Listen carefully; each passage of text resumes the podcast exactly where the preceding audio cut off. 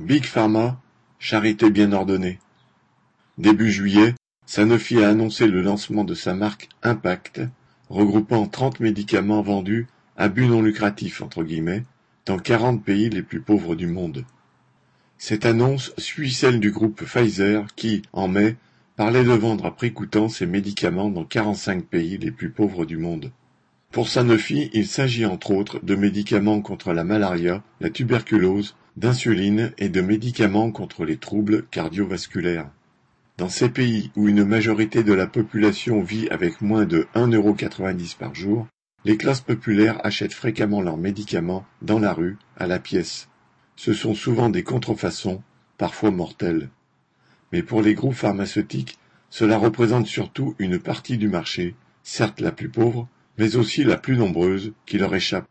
Pour Pfizer comme pour Sanofi, ces accords aux aires humanitaires sont un moyen de répondre aux problèmes, en s'assurant des collaborations plus étroites avec les États et des liens avec les réseaux d'accès aux soins et de distribution.